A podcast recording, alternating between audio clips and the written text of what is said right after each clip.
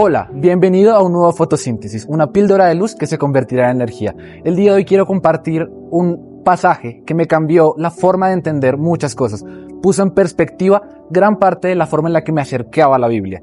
El pasaje está en la primera carta de Pablo a Timoteo, capítulo 6, versículo 3 al 5. Dice, puede ser que algunas personas nos contradigan.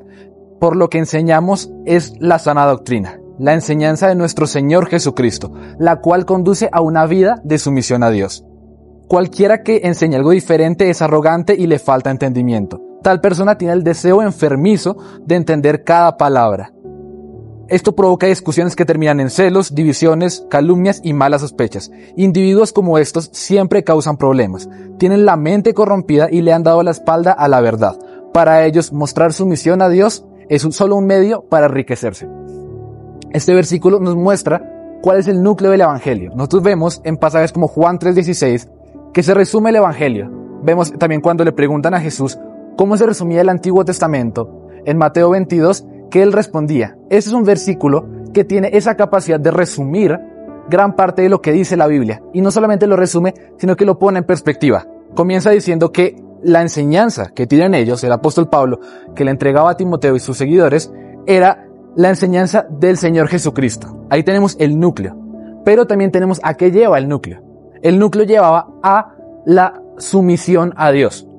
Al entender esta cápsula, al entender cómo se acaba de resumir gran parte de la intención de cada pasaje bíblico, entendemos el orden con el cual debemos ir a la Biblia, qué perspectiva debemos tener al acercarnos a la Biblia. Debemos entender que hay una revelación que está por encima de todo, una revelación que es trascendente trascendentes que está por encima de todo lo demás. Esa revelación es la de Cristo.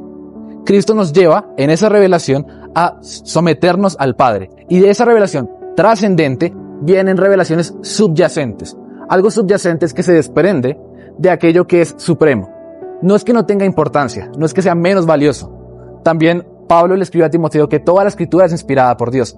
Pero estas verdades subyacentes tienen valor conectadas a la trascendente. Si entendemos de cada pasaje, cada revelación subyacente, cómo apunta a Cristo, cómo revela más de Cristo y cómo nos lleva a someternos a Dios, estamos entendiendo bien ese pasaje.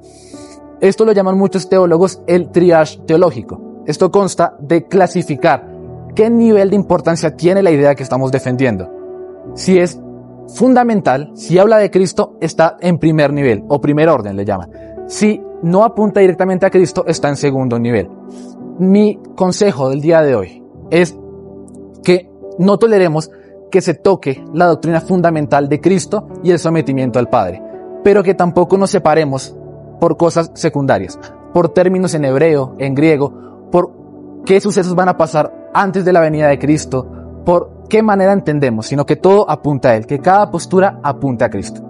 Esta fue la píldora de luz del día de hoy. Nos vemos mañana en un nuevo fotosíntesis.